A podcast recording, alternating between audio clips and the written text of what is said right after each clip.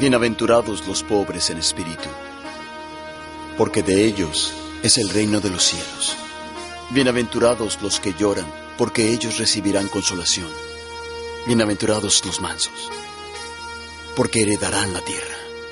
Bienaventurados los que tienen hambre y sed de justicia, porque ellos serán saciados. Bienaventurados los misericordiosos, porque ellos alcanzarán misericordia. Bienaventurados los de limpio corazón, porque ellos verán a Dios. Bienaventurados los pacificadores, porque ellos serán llamados hijos de Dios. Bienaventurados los que padecen persecución por causa de la justicia, porque de ellos, porque de es el reino de los es el reino de los cielos. A partir de este instante,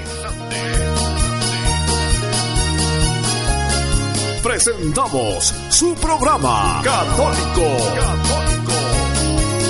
El reino de Dios se ha acercado. El reino de Dios se ha acercado. Un programa de adoración, alabanza, testimonios y noticias que edificarán nuestras vidas. Buscad el reino de Dios y su justicia, y el resto vendrá por añadidura.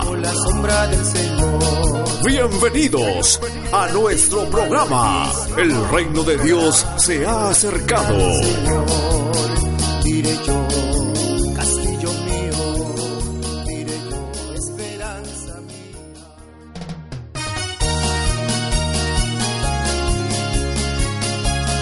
Hermanos y amigos, hoy es Día del Señor, vigésimo quinto domingo del tiempo ordinario.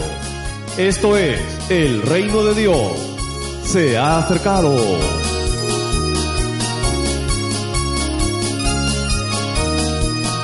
El que habita en el abrigo del Altísimo morará bajo la sombra del Señor.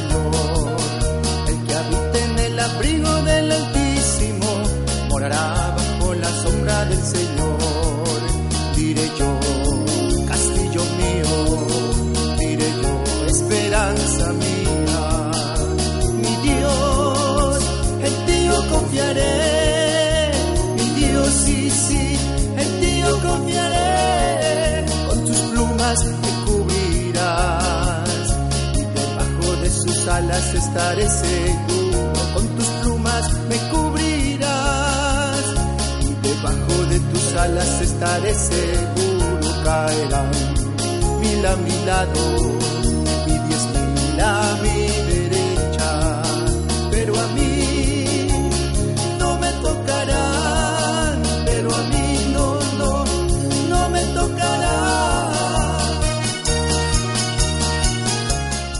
Hermanos y amigos, bienvenidos. ¿Quién les habla? El hermano Daniel Rodríguez Valdivia. Pues hoy presentaremos cinco minutos de sensatez y gracia por el sacerdote Fray Nelson Medina. Además, nuestro espacio El Santo del Día, donde conoceremos sobre la vida del patrono de los contadores financieros y bancarios. También tenemos la continuación del tema El anillo es para siempre, por el sacerdote Ángel Espinosa. Noticias cristianas de interés y actualidad, el Evangelio de hoy dramatizado y la homilía correspondiente, alabanzas y mucho más para la gloria y honra de Dios. Alabemos al Señor. Tu corazón alabe al Señor, hermanos. Vamos. ¡Hey! No te corazón, de alabar al Señor. Hermanas gritan ese coro fuerte, ¿ah? Vamos. ¡Hey! Eso, Señor, para ti mi corazón en la alabanza. Vamos. ¡Hey! ¡Hey! ¡Hey! Estamos presentando El reino de Dios se ha acercado. No te canses,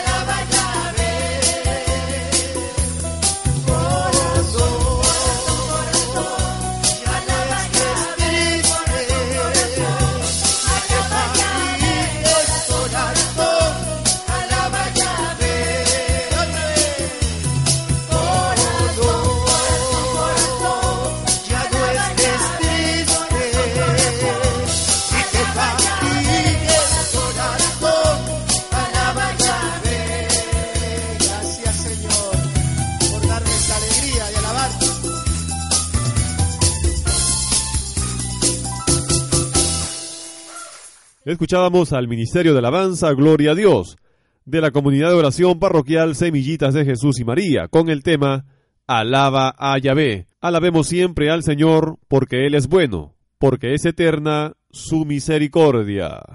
¿Qué quieres, mi Dios? Dios es mi Padre. Y como un Padre que quiere estar en permanente diálogo, presencia con nosotros. ¿De acuerdo? ¿Eso está claro? Sí, seguro seguro. Amén entonces, con mi Dios, que la gloria sea para Él y que Él obre en este día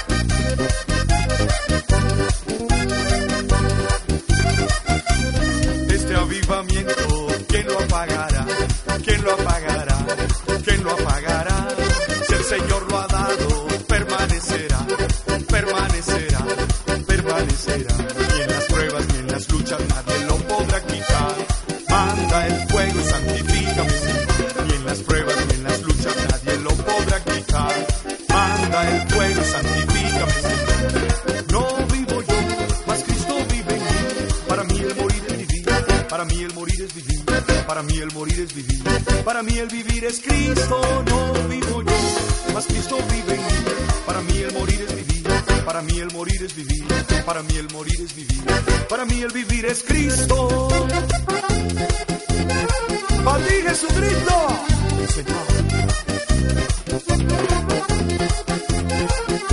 ¡Ay, hombre! Jesús.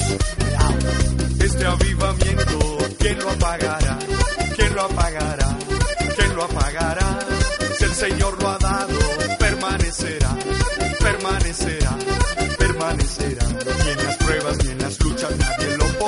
Manda el fuego y santifícame, Señor. Ni en las pruebas ni en las luchas nadie lo podrá quitar. Manda el fuego y santifícame, Señor. No vivo yo, mas Cristo vive en mí. Para mí el morir es vivir, para mí el morir es vivir, para mí el morir es vivir. Para mí el vivir es Cristo, no vivo yo, mas Cristo vive en mí. Para mí el morir es vivir, para mí el morir es vivir, para mí el morir es vivir. Para mí el vivir es Cristo.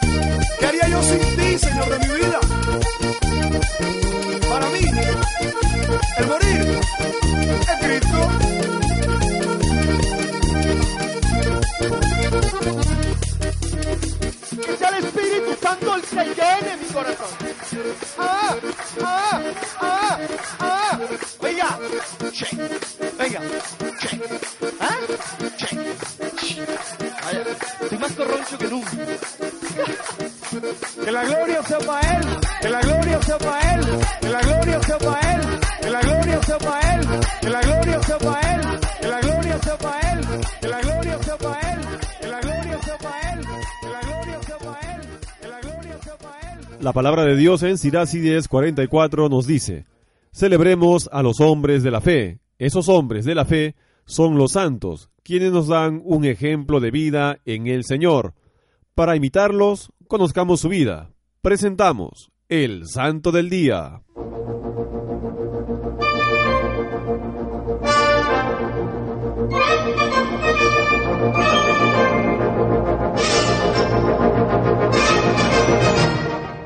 ¿Sabes cuál es nuestro amigo, modelo e intercesor? Sí, por supuesto, el santo del día. Hoy, 21 de septiembre, la iglesia conmemora el nacimiento para el cielo de San Mateo, quien probablemente muriera martirizado en el siglo I, en Etiopía o en Persia. Nacido en Palestina, conocido con el nombre de Leví, antes de ser llamado por Jesucristo, fue uno de los doce apóstoles y autor del primer Evangelio. Desde el año 954, sus reliquias se conservan en la cripta de la Catedral de Salerno. Es patrono de los contadores, financieros y bancarios, y se le invoca contra el alcoholismo. La Iglesia latina y griega lo veneran como mártir. Unidos pues a ambas iglesias y a cuantos de su vida hacen un evangelio viviente, brindemos nuestro vivo aplauso a San Mateo, apóstol.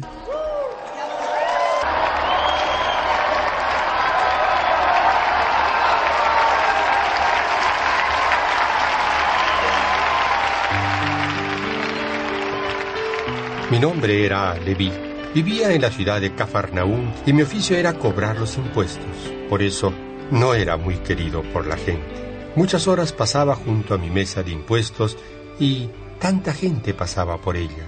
Hasta que un día se acercó un hombre. Me miró, yo lo miré y él me dijo, Leví, sígueme. Estas dos palabras me dejaron perplejo. Entraron en lo más hondo de mí. Me levanté, dejé las cosas como estaban y seguí a aquel hombre. No sabía quién era. Solo sentía que debía seguirlo. Desde ese día, el Maestro Jesús cambió mi vida y mis ambiciones. Él cambió mi nombre. Me llamó Mateo, que significa el don de Dios. Luego de la ascensión, dejé la Palestina y fui a Egipto y a Etiopía a anunciar el Evangelio. El Maestro Jesús siguió realizando a través mío numerosos milagros que atrajeron a mucha gente a la fe. Resucité al hijo del rey de Etiopía y curé la lepra a su hermana. Pero antes de dejar la Palestina, el Espíritu Santo me inspiró y fui poniendo por escrito las obras y palabras de este gran hombre que se llamó Jesús. Dirigí mi Evangelio especialmente a los judíos, con el fin de convertirlos al cristianismo. El gran gozo de mi alma fue anunciar a todos esta buena nueva de la vida y obras del Maestro de Nazaret. Recordemos que todos tenemos un llamado de Dios. Descubramos cuál es el propósito de Dios en nuestras vidas. Él tiene algo nuevo para ti. No estás en este mundo de casualidad. A Dios le ha complacido darte la vida. Aunque nuestros padres son instrumentos para ello, tú eres hijo, tú eres hija de Dios. Búscalo y lo encontrarás. Y cuando lo halles en oración, entonces sabrás que Dios te ama y te llamó para servir, y así hallarás paz y gozo en el Señor. Si eres cristiano, si amas a Dios, entonces hay que servir y no ser servido. Descubre tu llamado. Yo creo que todos en este lugar estamos de acuerdo en que servirle a Dios es un honor que Él nos concede. ¿Estamos de acuerdo? La presente canción habla acerca de mi experiencia al ser llamado por Él para que sea sacerdote de su iglesia.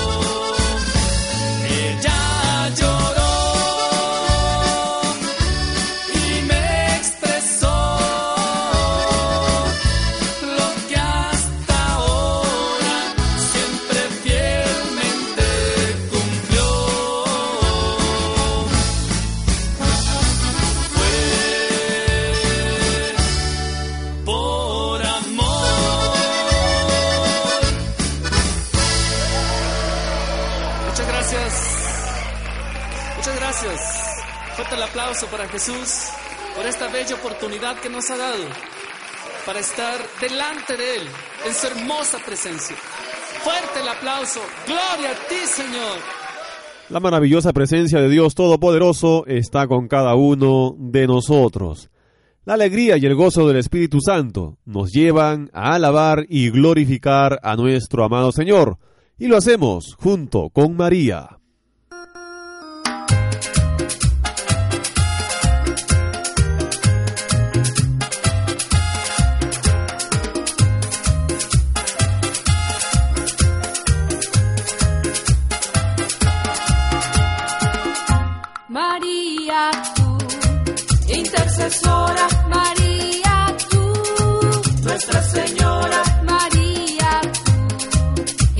Intercesora, María,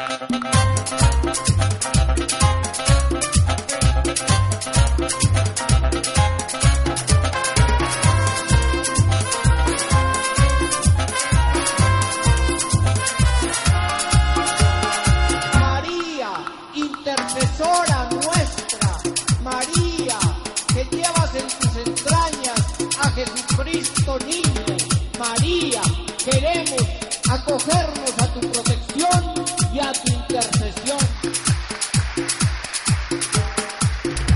María, tú, intercesora, María,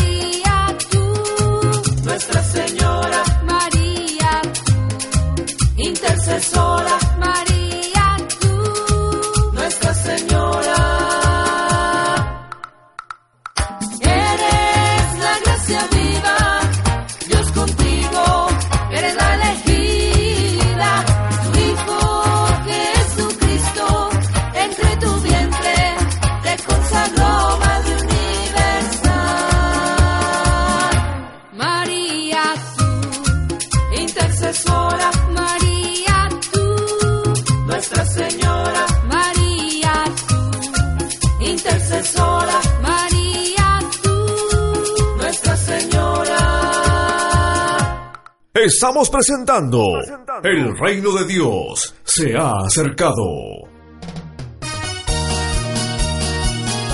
Una pausa comercial y retornamos con su programa El Reino de Dios. Se ha acercado.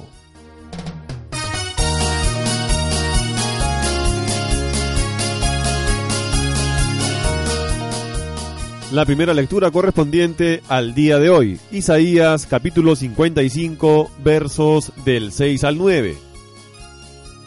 Buscad al Señor mientras se le encuentra, invocadlo mientras está cerca, que el malvado abandone su camino y el criminal sus planes, que regrese al Señor y Él tendrá piedad, a nuestro Dios que es rico en perdón. Mis planes no son vuestros planes, vuestros caminos no son mis caminos, oráculo del Señor. Como el cielo es más alto que la tierra, mis caminos son más altos que los vuestros, mis planes que vuestros planes. Palabra de Dios. Hermanos y amigos, hoy tenemos un llamado de parte de Dios. Busquémoslo a Él, porque Él tiene proyectos mucho más grandes para cada uno de nosotros. Nuestra mente, nuestras fuerzas son limitadas. El poder de Dios no tiene límites, porque Él es todopoderoso. Alabemos al Señor.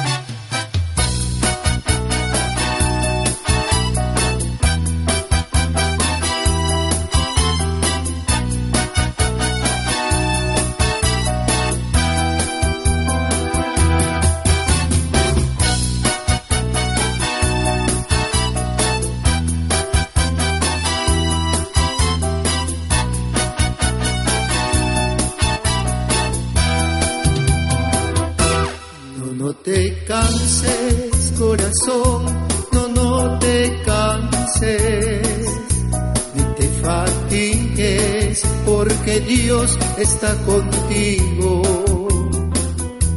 No te abandona, Él jamás no te abandona.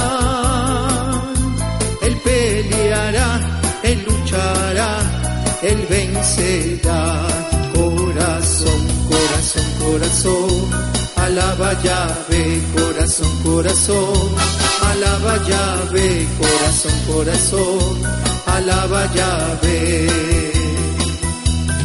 Corazón, corazón, corazón, alaba llave, corazón, corazón, alaba llave, corazón, corazón, alaba llave.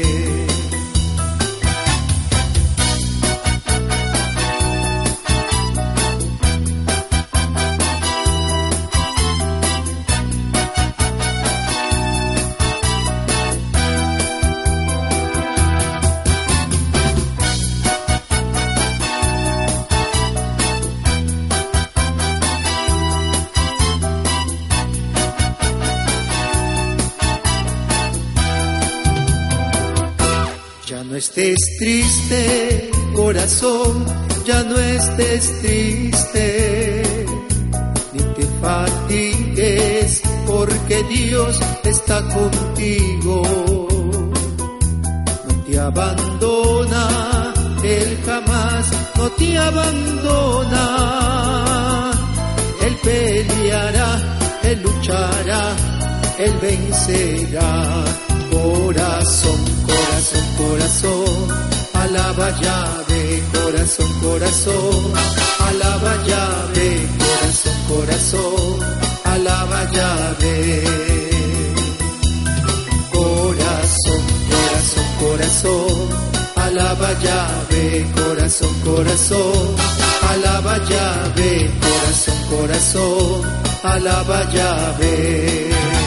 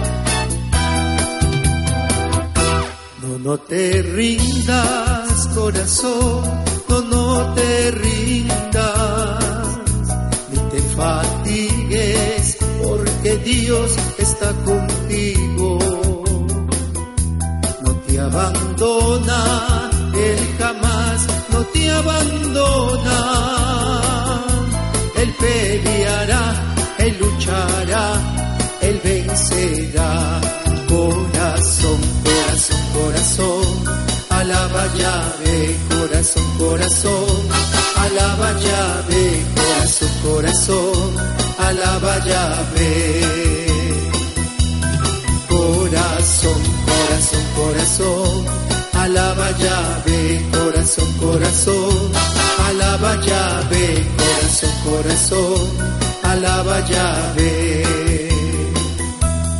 Corazón, corazón, corazón, alaba llave, corazón, corazón, alaba llave, corazón, corazón, alaba llave.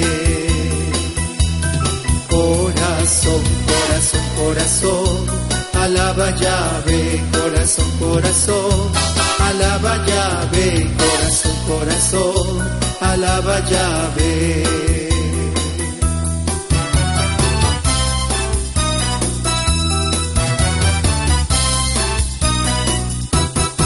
La mejor música, la mejor alabanza, solamente a través de los 92.3 de Radio Star y su programa, El Reino de Dios, se ha acercado.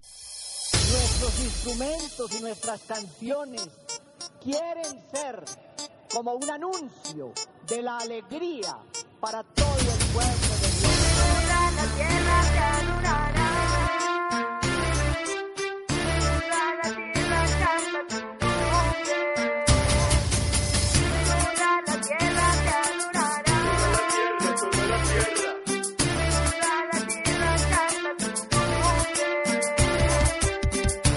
Aclamada a Dios con alegría en toda la tierra.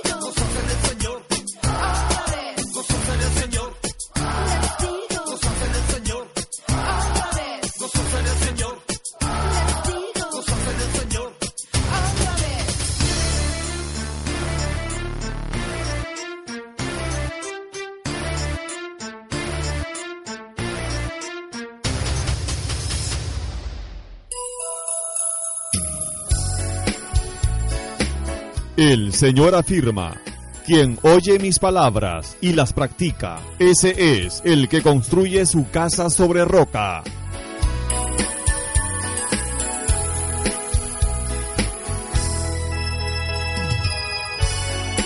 Vienen los torrentes, soplan los vientos, pero esta no se precipita porque está bien construida. Presentamos Edificando nuestra casa.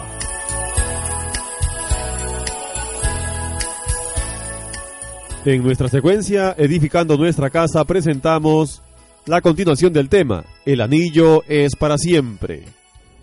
Si te pierdo, si llegara a haber tales problemas entre nosotros que ya te fuiste con otra, te fuiste con otro, te perdí, te sigo siendo fiel. Un papelito de divorcio no significa nada. Lo que Dios ha unido no lo separe el hombre. Por tanto, aunque ya no nos veamos las caras, sigue siendo parte de mi misión. Yo me debo preocupar dónde está, con quién está, qué hace, con quién vive. Le mando una cartita en Navidad, no para seguirle diciendo, ahí van las cinco groserías que no alcancé a decirte cuando te fuiste, sino para decirle, acuérdate que tienes una familia. Acuérdate que si algún día quieres regresar, aquí está tu esposa. La otra es una mariposa que va de flor en flor. Además hice un verso sin hacer esfuerzo. El caso, el caso es que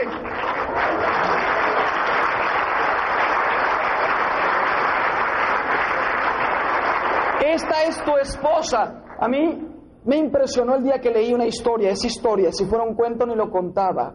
La historia de un teniente, ten- de un teniente francés que cuando llegó el comunismo, querían meter, después de la Primera Guerra Mundial, querían meter el comunismo en Francia.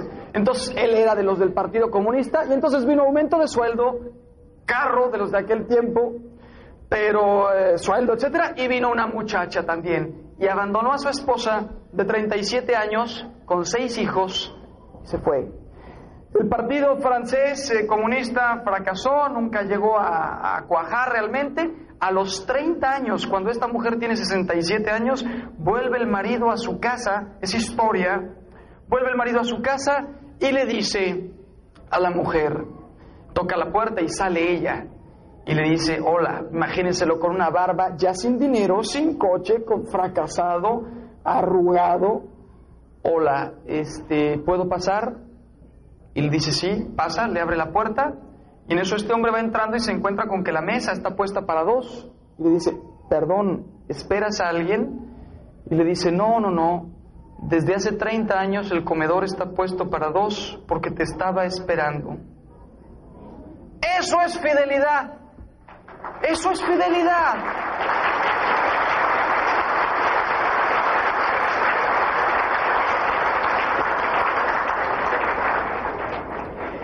Eso es fidelidad hecho realidad, ¿no? En la salud y en la enfermedad. Finalmente, vamos a la parte final del rito, la entrega del anillo. Y aquí quiero muchísima atención, muchísima atención. Tú le pusiste un anillo a tu mujer, tu mujer te lo puso a ti. ¿Y esto por qué fue? Miren, el hombre necesita ver signos y señales. Por eso Dios pidió que construyéramos un templo. Mira, la casa de Dios. Y construyó que, y pidió que construyéramos un arca. Aquí en esta arca meten, metan ustedes las tablas de la ley que yo también les pedí que construyeran. Los mandamientos nos los podía haber dado en el corazón. Nos podía haber dicho, yo estoy en todo el universo, ¿para qué construyen un templo de piedra? Nos lo pidió para que fuera el signo, la señal, la casa de Dios. ¿Por qué Jesucristo se quiso quedar en un trozo de pan para hacer un signo tangible? ¿Por qué cuando nos bautizan nos ponen agua? Bastarían las palabras si Cristo lo hubiera querido. Sin embargo, quiso un signo, una señal de purificación. Y por eso también el vino que se convierte en la sangre. Pues bueno, en el matrimonio, ¿qué es lo que hay? Un anillo. Yo cuando me tocó celebrar el primer matrimonio, digo, estaba yo ahí reflexionando ¿no? qué es lo que van a decir, no sé qué vaya yo a equivocar. Y eh, entonces digo, ¿qué dice aquí? Eh, fulanita, te entrego este anillo como símbolo y señal de mi amor y fidelidad a ti. Y yo dije, ¿cómo una cosa tan pequeña puede ser símbolo y señal de mi fidelidad? Como que habría que hacer una cosa mucho más grande, un anillito. Y entonces empecé a escarbarle qué tantas cosas tenía ese anillo. Y entonces me encontré con lo siguiente. Primera cualidad, la mano, la mano en la que pones el anillo. Esta es la mano, pusiste el anillo en esta mano. En tu vida habrá otras manos más bondadosas, más tiernas, más acariciadoras.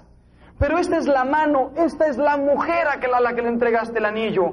Como les digo yo a los jóvenes cuando les doy pláticas, hay mujeres guapísimas, pero que son como una rosa. Son preciosas mientras están ahí sembradas. Si la arrancas y la quieres para ti, se marchita en tres días, no puede durar más, porque no te pertenece. Déjala ahí, respétala ahí, preciosa como está, y vas a ver que seguirá ofreciéndonos ese espectáculo de su belleza y ya la tomará aquel a quien le corresponda. Lo mismo nos sucede a, los, a las señoras. Te puedes encontrar con un hombre guapo, interesantísimo, inteligentísimo, no lo podemos comparar con una rosa, pero compáralo con un nopal si quieres.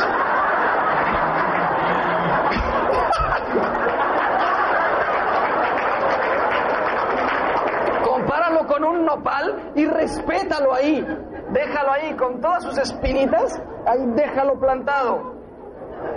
Si arrancas ese nopal, además de que te espinas, se pudre igualmente a los tres días se pudre y te ofrece el espectáculo triste de un pétalo de una palma marchita y destrozada, porque no era tuyo.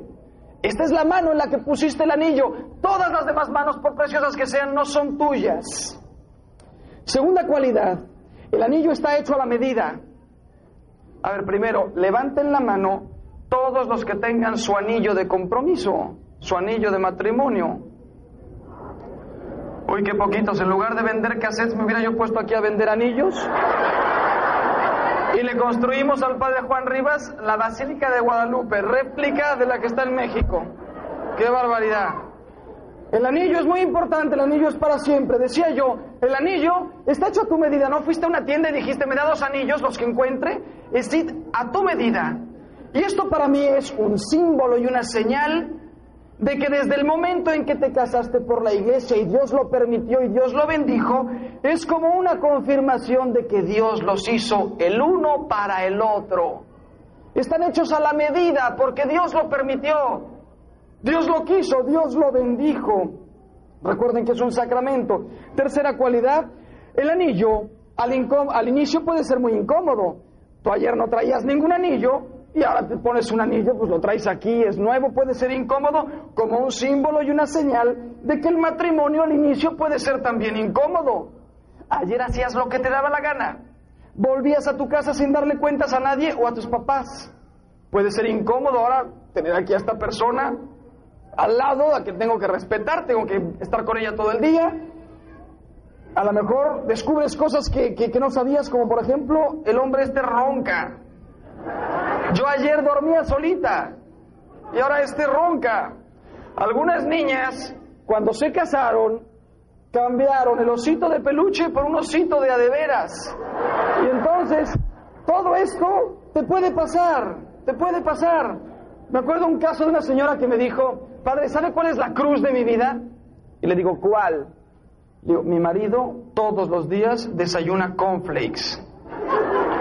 Y le digo yo, ¿Y cuál es el problema? Yo también. Me dice, sí, padre, pero es que mi marido los toma sin leche. Y le digo, ¿y cuál es el problema? Y me dice, ¿sabe lo que es sentarse a desayunar y estar oyendo ahí el... Pues bueno, el matrimonio al inicio es así. Uno ronca, el otro toma cornflakes sin leche. El otro toma leche sin cornflakes. Búscale por donde quieras que siempre te encontrarás pequeñas o grandes cositas que te pueden molestar. Hay matrimonios que se acaban a los dos años porque no fueron capaces de acoplarse, por no entender que la felicidad del matrimonio no llega el día de la boda, ese día comienza a construirse. Cuarta característica, el anillo es real. En otras culturas y en otras religiones el rito matrimonial es, uno le da al otro una paloma y, la echan a volar y la paloma se va volando.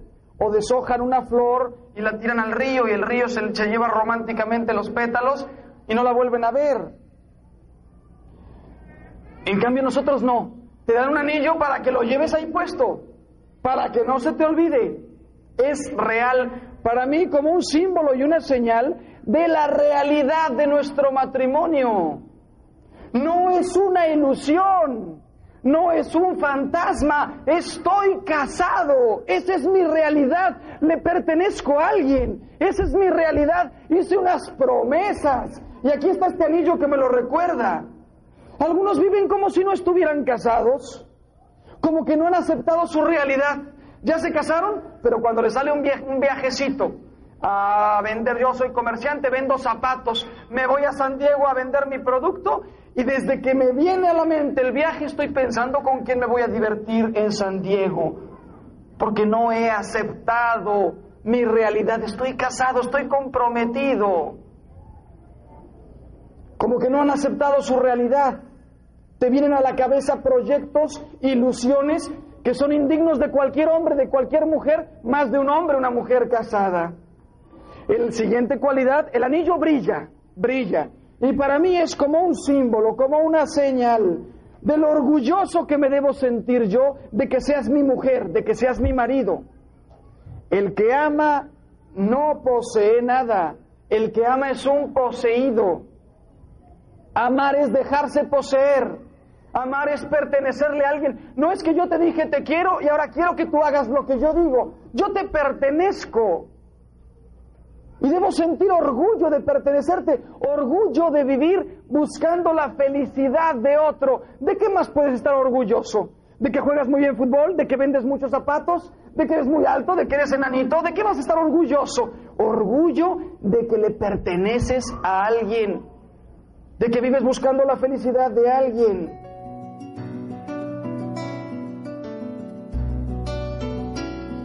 te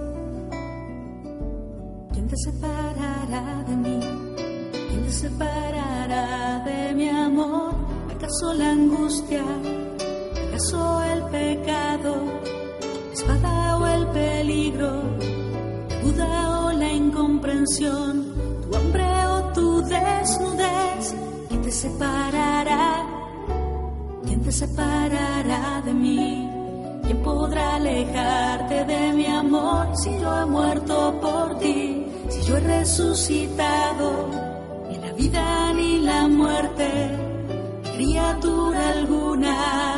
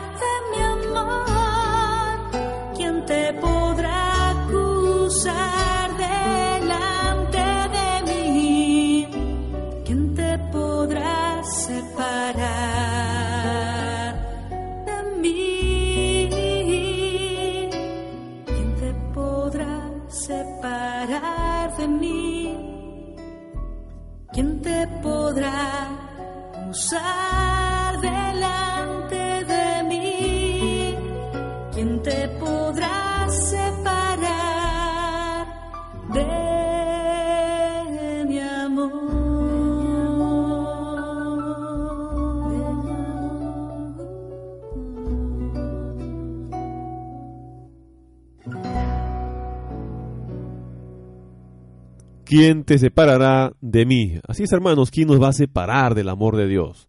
Dios es misericordioso, Dios nos ama y su infinito amor permanece en nuestros corazones. Una pausa y retornamos con su programa El Reino de Dios. Se ha acercado.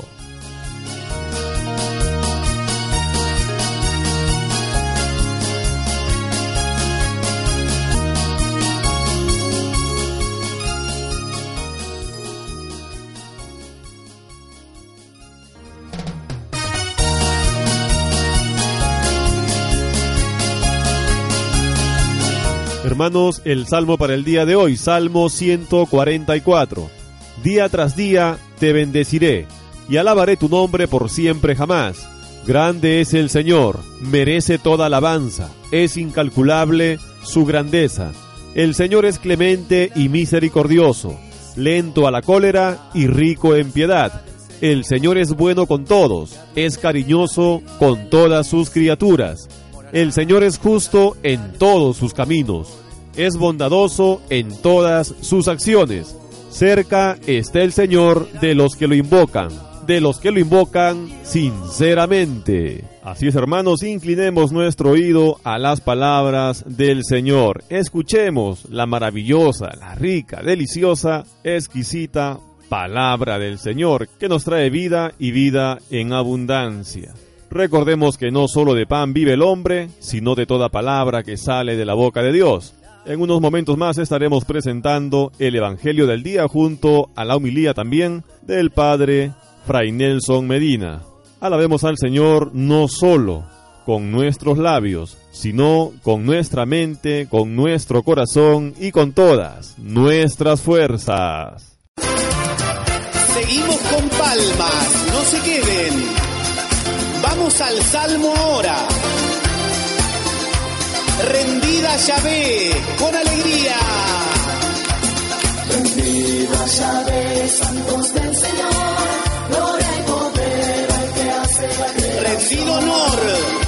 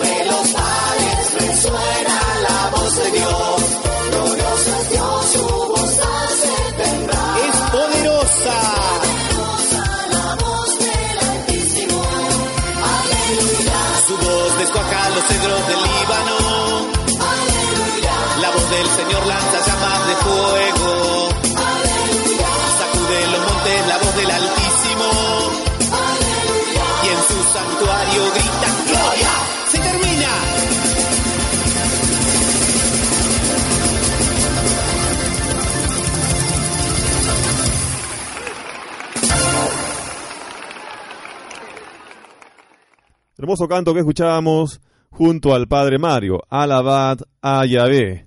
Pues hermanos, sabemos que el día de hoy pues se estará creando la página en el Facebook Salvemos a las dos. Podemos participar también a través del Twitter e Instagram. Es algo que se ha ido difundiendo a través de las redes sociales. Esto lo está promocionando el arzobispado de Arequipa.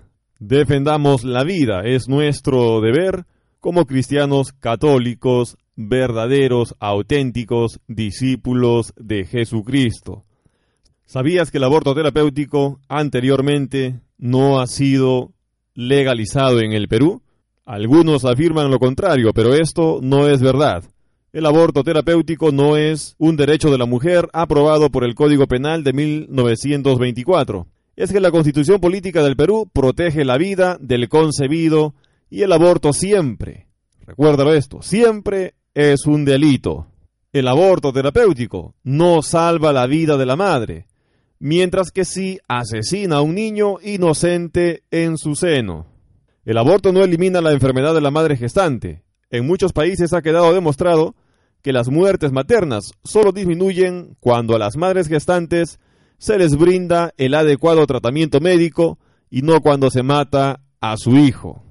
Todo buen médico sabe que su deber es procurar salvar ambas vidas y que los adelantos de la ciencia permiten que eso se realice hoy, pero el protocolo promulgado por el Ministerio de Salud los quiere obligar a matar al niño que puede seguir viviendo. El aborto terapéutico aumenta el número de enfermedades maternas, porque el aborto ocasiona posible esterilidad, infecciones y complicaciones que pueden terminar con la muerte de la madre, así como el síndrome posaborto, que consiste en un interminable malestar físico, psicológico y espiritual, que puede acompañar a la madre hasta la muerte.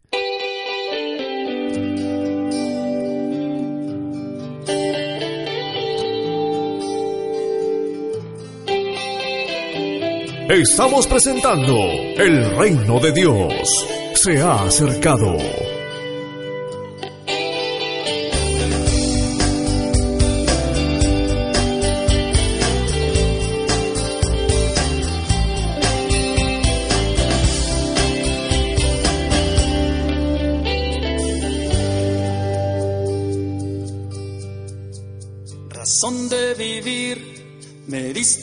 Cuando ya no tenía.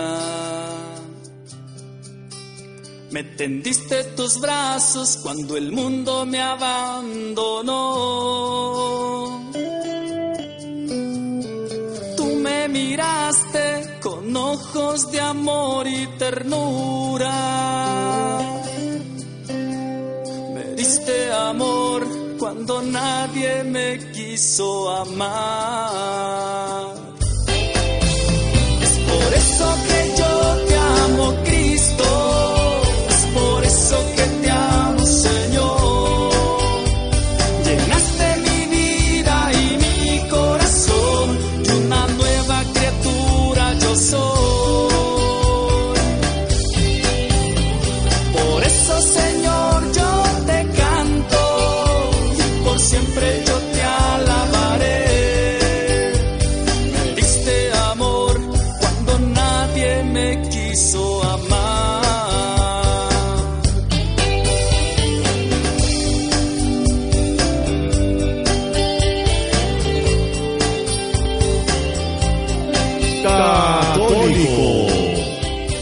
Estamos presentando El reino de Dios se ha acercado. Cambiaste mi llanto y mi lamento en gozo. Todos mis sueños tornaronse en realidad.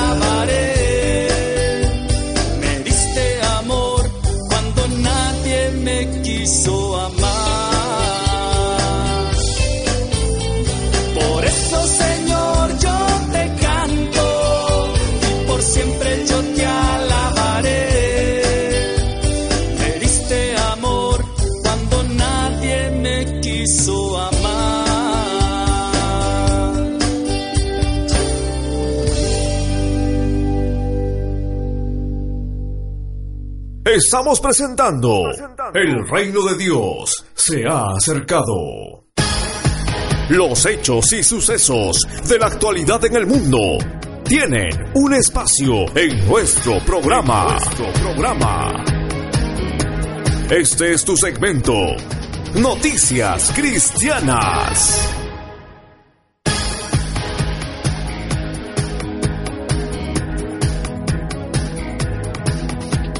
Papa Francisco se reúne con el presidente de Panamá.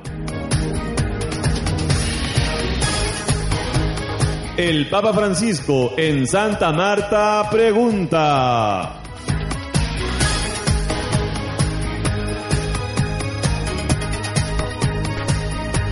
Los abuelos de Jesús protagonizan el ícono para el encuentro mundial de las familias. Papa Francisco, profundamente afectado tras el asesinato de tres religiosas en Burundi. Papa Francisco se reúne con el presidente de Túnez. El Papa viajará a Estrasburgo y hablará ante el Parlamento Europeo. El Papa se reúne con un grupo de niños albinos. Estos son los titulares, titulares en Noticias Cristianas.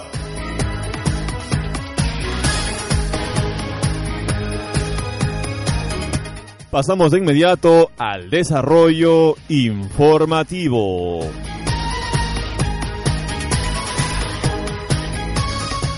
Papa Francisco se reúne con el presidente de Panamá. El Papa Francisco se reunió en el Palacio Apostólico con el presidente de Panamá, Juan Carlos Varela. Varela fue elegido presidente el pasado 1 de julio y esta es su primera visita oficial al Vaticano. Minutos después de saludar al Papa, le presentó a su esposa. Oramos tanto por usted. Necesitan. Cuenta con todas nuestras oraciones. Después de las fotos llegó el intercambio de regalos. Varela regaló al Papa una imagen de la patrona de Panamá, Santa María la Antigua. Durante la reunión hablaron de los problemas sociales del país, como la pobreza y la educación. Varela también pidió al Papa que le firmara un pasaje de su exhortación apostólica Evangelii Gaudium, en el que destaca la necesidad de justicia social.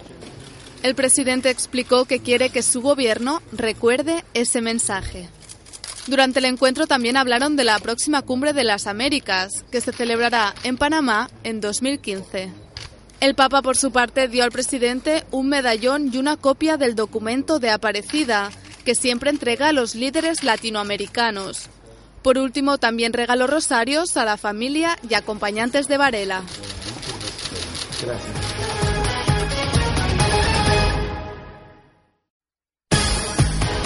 El Papa Francisco en Santa Marta pregunta. En la misa matutina de su residencia en Casa Santa Marta, el Papa lanzó esta pregunta. Lascio che Dio cammini con me. Lascio che Lui cammini con me. O voglio camminare da solo. Lascio che Lui mi carezze, mi aiuti, mi perdoni, mi porti avanti per arrivare all'incontro con Gesù Cristo. Francisco explicó que los hombres, a diferencia de las cosas, fueron creados libres, pueden decidir si seguir a Dios o no. Por eso, destacó la paciencia que tiene Dios con las personas que le dan la espalda e invitó a seguir el ejemplo de la Virgen María, cuya natividad celebra hoy la Iglesia.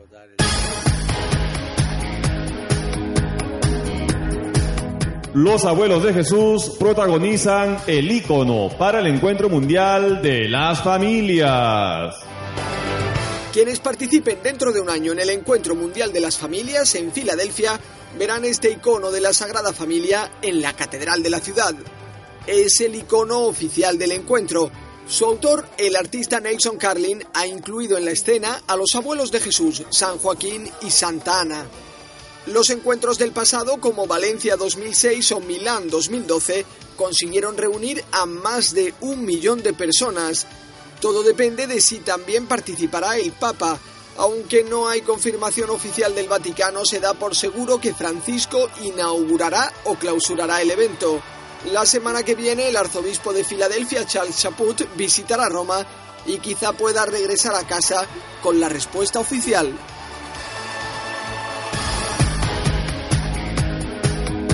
Papa Francisco, profundamente afectado tras el asesinato de tres religiosas en Burundi.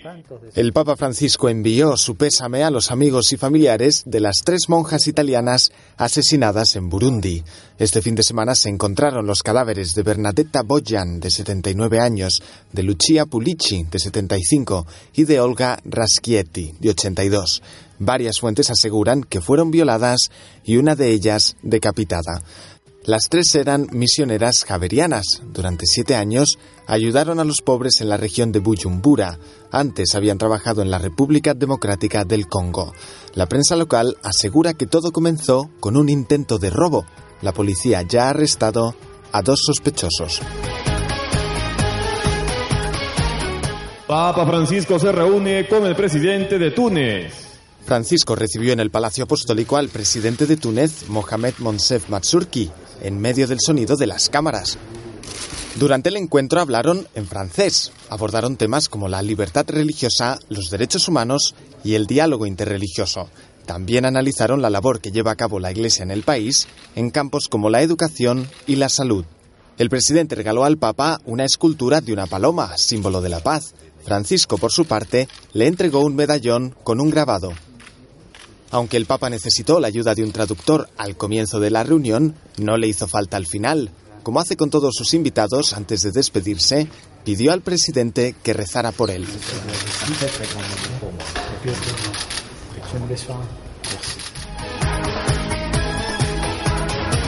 El Papa viajará a Estrasburgo y hablará ante el Parlamento Europeo. El Vaticano ha confirmado que el Papa Francisco hablará ante el Parlamento Europeo de Estrasburgo el próximo 25 de noviembre. Martin Schulz anunció así en Twitter que Francisco aceptó su invitación. No será la primera vez que se encuentren. Ambos se reunieron en el Vaticano en octubre de 2013. La Comisión de Conferencias Episcopales de la Comunidad Europea también recibió con satisfacción el anuncio. Su presidente, el cardenal Reinhard Marx, dijo que será una buena ocasión para que el Parlamento Europeo recuerde las raíces cristianas del viejo continente. Así pues, se prevé que noviembre será un periodo de mucho trabajo para el Papa. A finales de mes podría viajar también a Turquía. Juan Pablo II fue el primer papa que habló ante el Parlamento Europeo en 1988, cuando Europa todavía estaba dividida por el muro de Berlín. En aquel entonces recordó simbólicamente que igual que el cuerpo necesita de los dos pulmones, Europa no podía prescindir de su otra mitad. Durante el discurso, las fuerzas de seguridad se vieron obligadas a intervenir. Alejaron del Parlamento al diputado europeo Ian Paisley de Irlanda del Norte por alterar el orden gritando antiguos insultos protestantes contra el Papa. I call you to order and I ask you to stop this disturbance. El Papa se reúne con un grupo de niños albinos. Antes de la audiencia general, el Papa Francisco se reunió con un grupo de albinos en el aula Pablo VI y los saludó uno a uno. Después les agradeció su visita y les pidió que rezaran por él. Vi ringrazio della vostra visita, grazie tante. E vi chiedo di pregare per me, non dimenticare, eh? Eh, per- perché possa andare avanti col mio lavoro. eh? Io pregherò per tutti voi, per i bambini. eh? E Antes de salir a la plaza de San Pedro para la audiencia, rezaron juntos el Ave María y Francisco les dio su bendición. En muchas ocasiones los albinos son víctimas de la discriminación y de la violencia. Es un problema que el Papa sigue de cerca. De hecho, en junio prestó su voz para el audiolibro Ombra Bianca, Sombra Blanca, una iniciativa de ayuda a los albinos en África.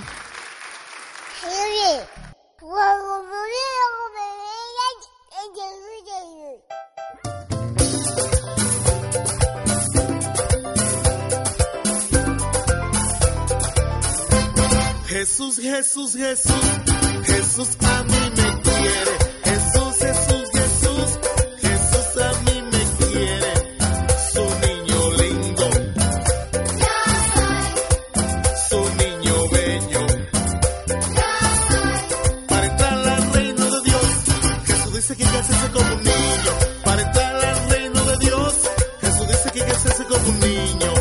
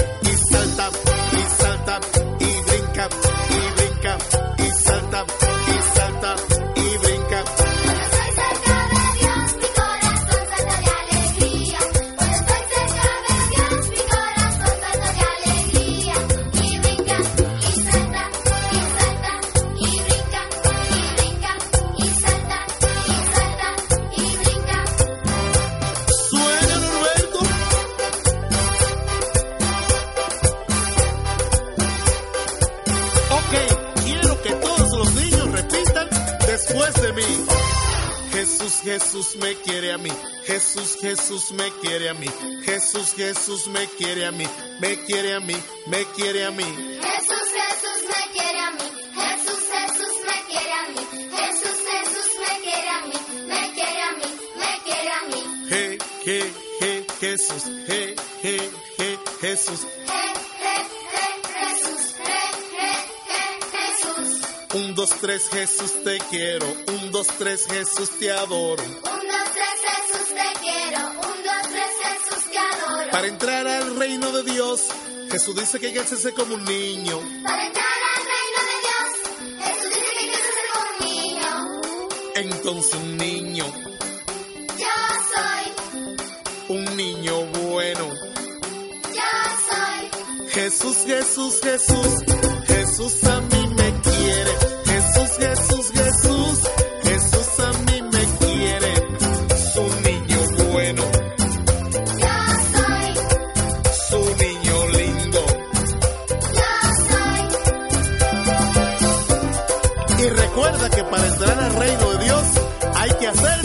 Como un niño.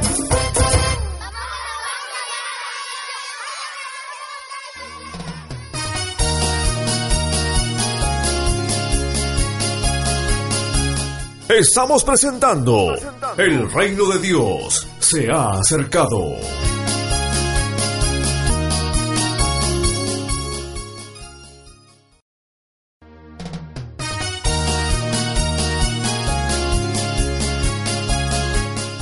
Segunda lectura para el día de hoy, Filipenses capítulo 1 versos del 20 al 24 y verso 27. Hermanos, Cristo será glorificado abiertamente en mi cuerpo, sea por mi vida o por mi muerte. Para mí la vida es Cristo y una ganancia el morir. Pero si el vivir esta vida mortal me supone trabajo fructífero, no sé qué escoger. Me encuentro en ese dilema. Por un lado deseo partir para estar con Cristo, que es con mucho lo mejor, pero por otro, quedarme en esta vida veo que es más necesario para vosotros. Lo importante es que vosotros llevéis una vida digna del Evangelio de Cristo. Palabra de Dios. Nuestros instrumentos y nuestras canciones quieren ser como un anuncio de la alegría para todo el pueblo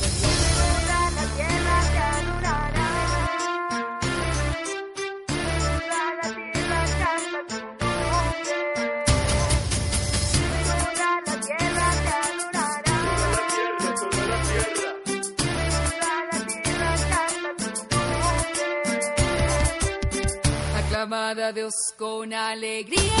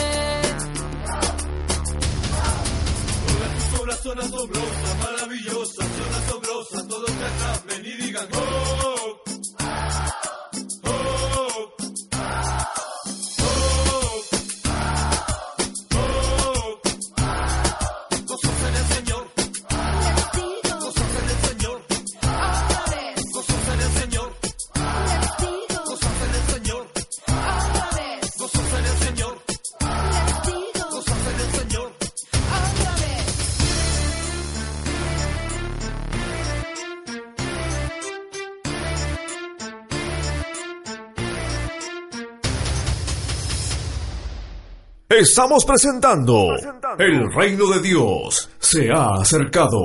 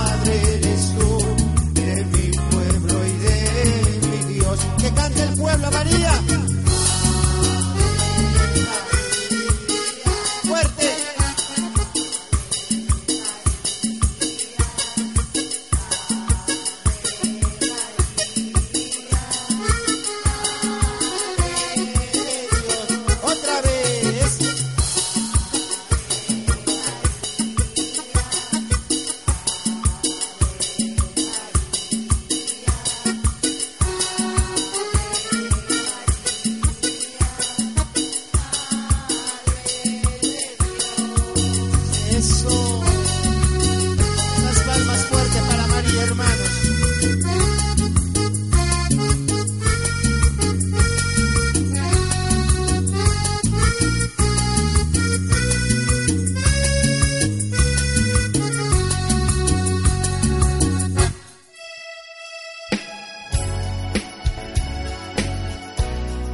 Porque no solo de pan vive el hombre sino de toda palabra que sale de la boca de Dios.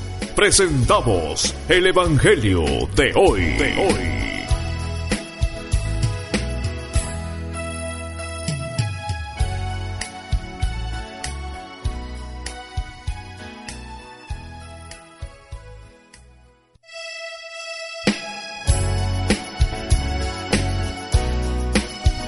Evangelio según San Mateo, capítulo 20, versos del 1 al 16.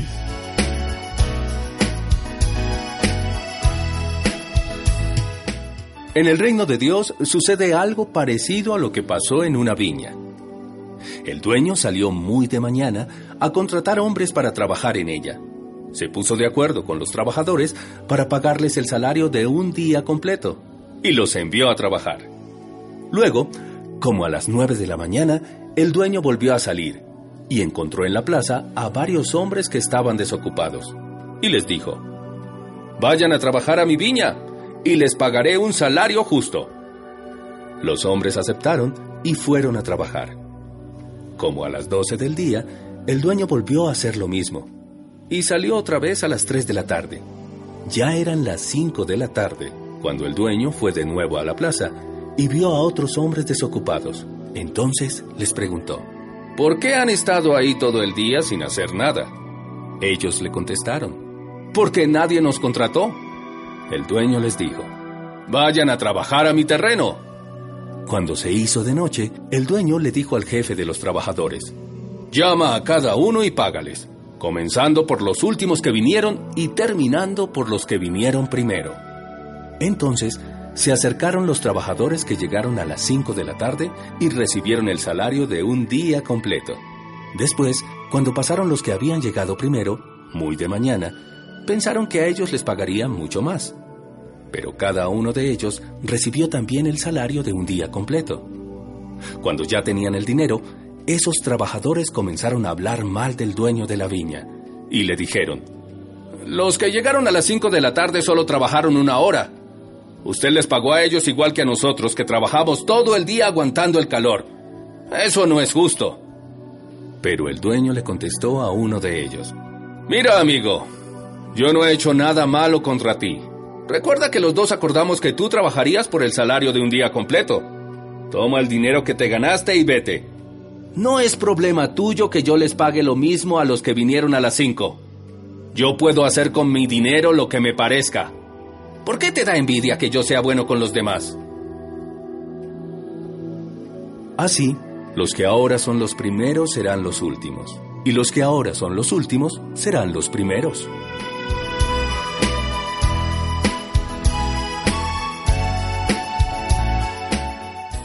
Jesús, como era muy buen maestro y tenía que enseñar en circunstancias tan difíciles, no había ni siquiera salones de clase, la gente no tomaba apuntes, algunos estaban un tiempo y se iban, otros duraban varios días con él. Como las circunstancias eran tan contrarias, Jesús utilizó los mejores métodos que pudo encontrar para que sus palabras entraran profundamente en el corazón, en la memoria de sus oyentes. Nosotros llamamos a Cristo el Divino Maestro y con toda razón, porque no hay otro como Él, no solo por la calidad de la enseñanza, no solo por su contenido, sino también porque en su estilo, en su forma, Jesús nos enseña a afrontar circunstancias difíciles. Por ejemplo, lo de hoy, esas frases, esas frases que él utiliza como los primeros serán los últimos, los últimos los primeros, esas son frases que pertenecen a una estrategia pedagógica muy clara. Son frases que uno las oye y se le quedan.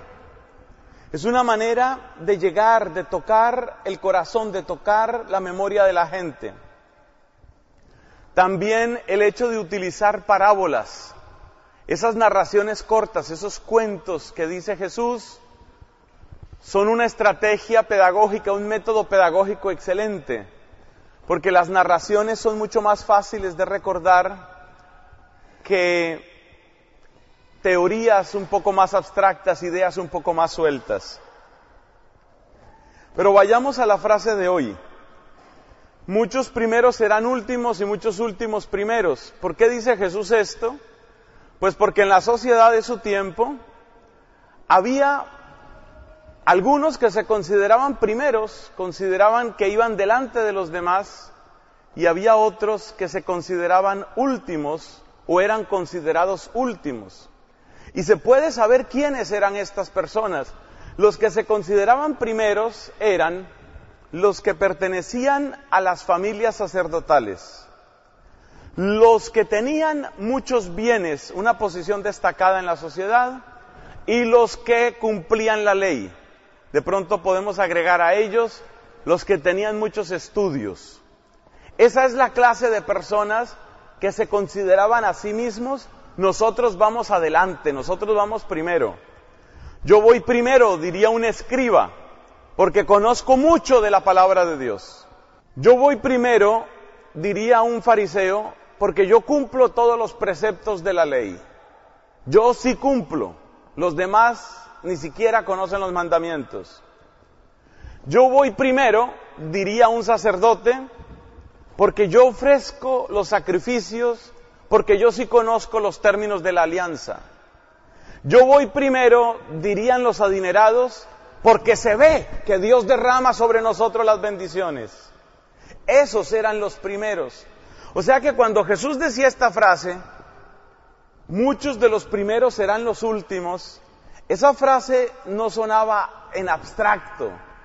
Esa frase era una dinamita, era una bomba, porque era Jesús diciendo, toda esta gente que cree que está muy bien, en el fondo vale poco y en el fondo cuenta poco y en la mirada de Dios no son lo que ellos creen que son. Bueno, ¿y quiénes eran los últimos? Cuando Jesús habla de los últimos, los últimos eran, por supuesto, los que aparecen más cerca de Jesús en el Evangelio.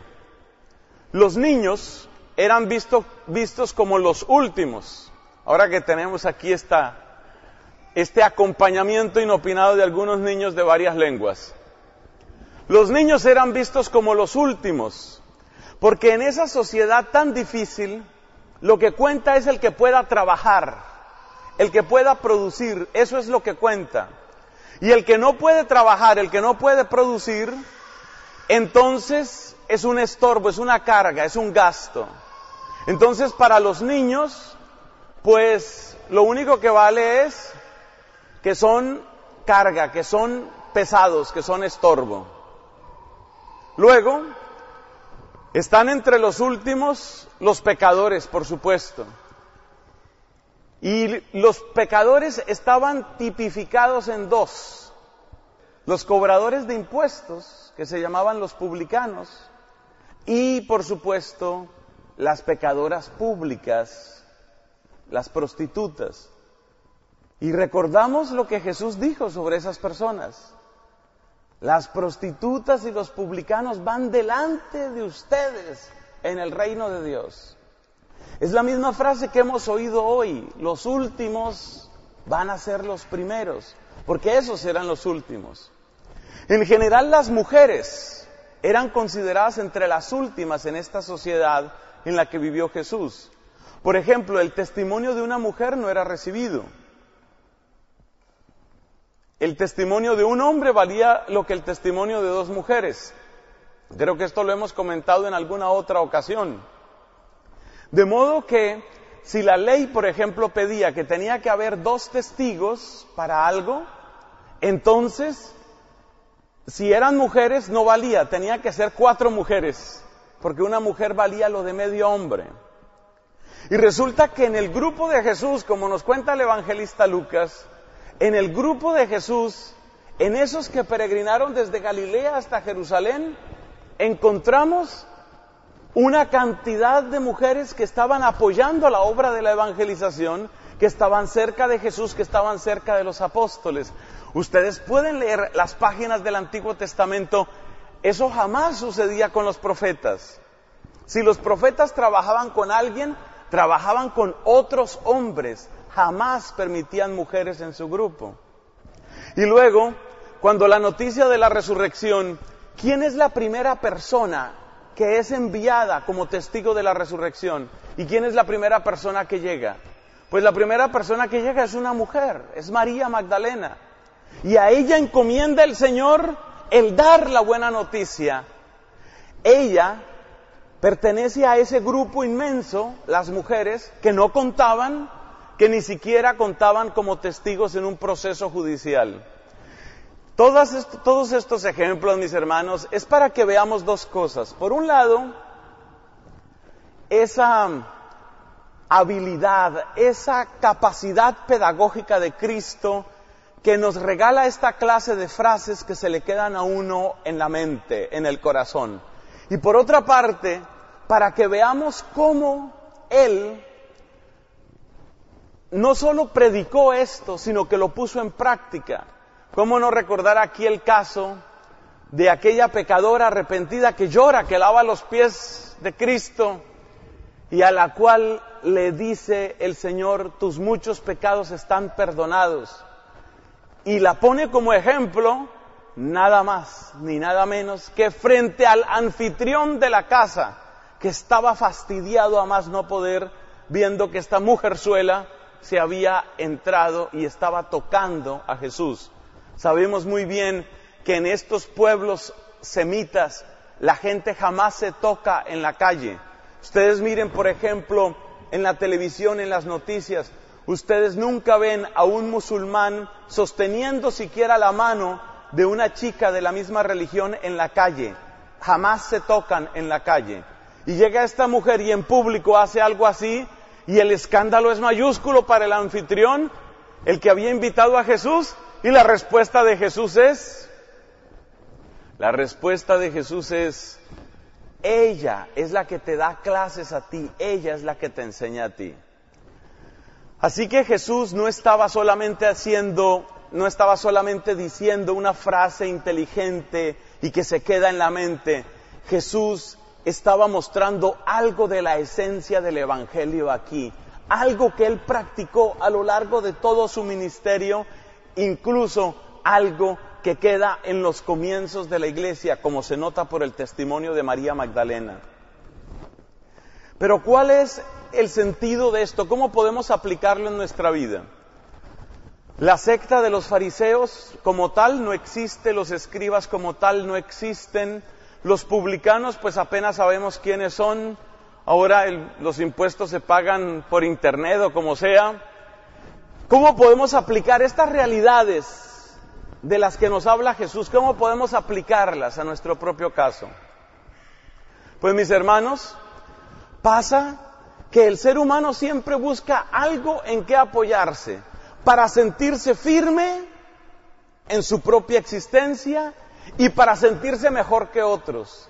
Cada vez que nosotros utilizamos ese criterio, cada vez que nosotros intentamos mantenernos así, por encima de otros, porque yo he estudiado más, porque yo me he esforzado más, porque yo tengo más dinero, porque yo sí soy culto, por lo que sea, cada vez que despreciamos a otra persona, nos volvemos a poner en el lugar de los que Cristo llamó, entre comillas, los primeros. Cada vez que el orgullo se enseñorea en nuestro corazón, cada vez que consideramos, yo sí soy de los piadosos, yo sí soy de los buenos, yo sí soy de los instruidos, yo sí soy de los amigos de los sacerdotes, yo sí pertenezco al grupo que se va a salvar, ahí estamos en riesgo de que caigan sobre nosotros las palabras de Cristo. Tú te consideras de los primeros, seguramente eres de los últimos. O sea que podemos aplicar esto a la realidad del orgullo que siempre tenemos, a la realidad del desprecio a las otras personas. Ahí lo podemos aplicar. Y la otra parte, aquello de que los últimos serán los primeros, también lo podemos aplicar. Porque también en nuestra sociedad hay una cantidad de personas que están siendo descartadas y nosotros mismos descartamos a otros. Y nosotros sabemos que en esas personas, sabemos a través del Evangelio que en esas personas se puede manifestar el regalo del amor, el regalo de la gracia de Dios. Otro modo de hacer esta misma lectura es, es Dios finalmente el que triunfa. Es finalmente su gracia la que gana. El gran mensaje del Evangelio es ese, que la salvación no es un pulso a ver quién tiene más fuerza o quién tiene más riqueza, quién es más bonito, quién es más simpático. La salvación finalmente es regalo. La salvación finalmente es don, es puro don que recibimos. Y cuanto más digno se cree uno de ese don, menos ojos y oídos tiene para entender que sí es un don. En cambio, cuanto más reconoce uno la propia necesidad, más se prepara uno para recibir un don más grande. Lo dice también el apóstol Pedro, el Señor prepara sus dones para los humildes, despacha vacíos a los soberbios. Lo dice la Virgen María también en su cántico. Al continuar esta celebración, mis hermanos, pidamos al Señor que nos dé ese reconocimiento de nuestra propia necesidad, que nos dé ojos para ver sus planes en la vida de otras personas, tal vez lo que nos puede parecer imposible. Cuando pasan cosas como la de hoy, que no es la primera que me pasa aquí en el centro de Dublín, de la grosería, de la altanería de niños o de jóvenes, a veces hacia la religión, a veces hacia los sacerdotes, yo les reconozco que uno tiende a sentirse como desanimado y uno dice, ¿qué será de la vida de estos niños que ahora gritan, insultan, tienen 7, 8 años y gritan, insultan, desprecian todo, no parecen tener respeto hacia nada, nada parece importarles? Pero si nosotros perdemos esperanza en esos niños, estamos contradiciendo el Evangelio. Si nosotros creemos que ese caso ya está perdido, si creemos que no se puede hacer nada con la juventud, porque ya la juventud está degenerada, drogada, alcoholizada, apenas nosotros despreciemos a esas personas, Jesús va a decir, pues esos son mis amados, esos son mis predilectos. Entonces nuestra actitud, incluso cuando sentimos que el corazón se nos va al piso viendo cómo está la infancia o la juventud, nuestra actitud solo puede ser, tú, Señor, y solo tú eres el que da los dones. Tú y solo tú eres el que conoce todos los caminos. Tú y solo tú eres el que puede bendecir y el que puede conducir a feliz término la nave de tu iglesia. Con esa convicción, con esa certeza, incluso con esa alegría, sigamos esta celebración. Pongámonos de pie, mis hermanos. Estamos presentando El reino de Dios se ha acercado. Hemos llegado a la parte final de nuestra programación para el día de hoy. Del programa Cristiano Católico, el reino de Dios se ha acercado. Escríbanos a nuestro correo electrónico. Demos gloria a Dios arroba gmail.com. Háganos llegar sus interrogantes, saludos, comentarios y testimonios para la honra y gloria de Dios Todopoderoso. Dios sí, sí, en yo confiaré. Que la gracia, amor y paz de Dios, que sobrepasa todo entendimiento, more en vosotros por Jesucristo nuestro Señor. Hasta la próxima. Dios nos bendiga. Mi Dios, en ti yo confiaré.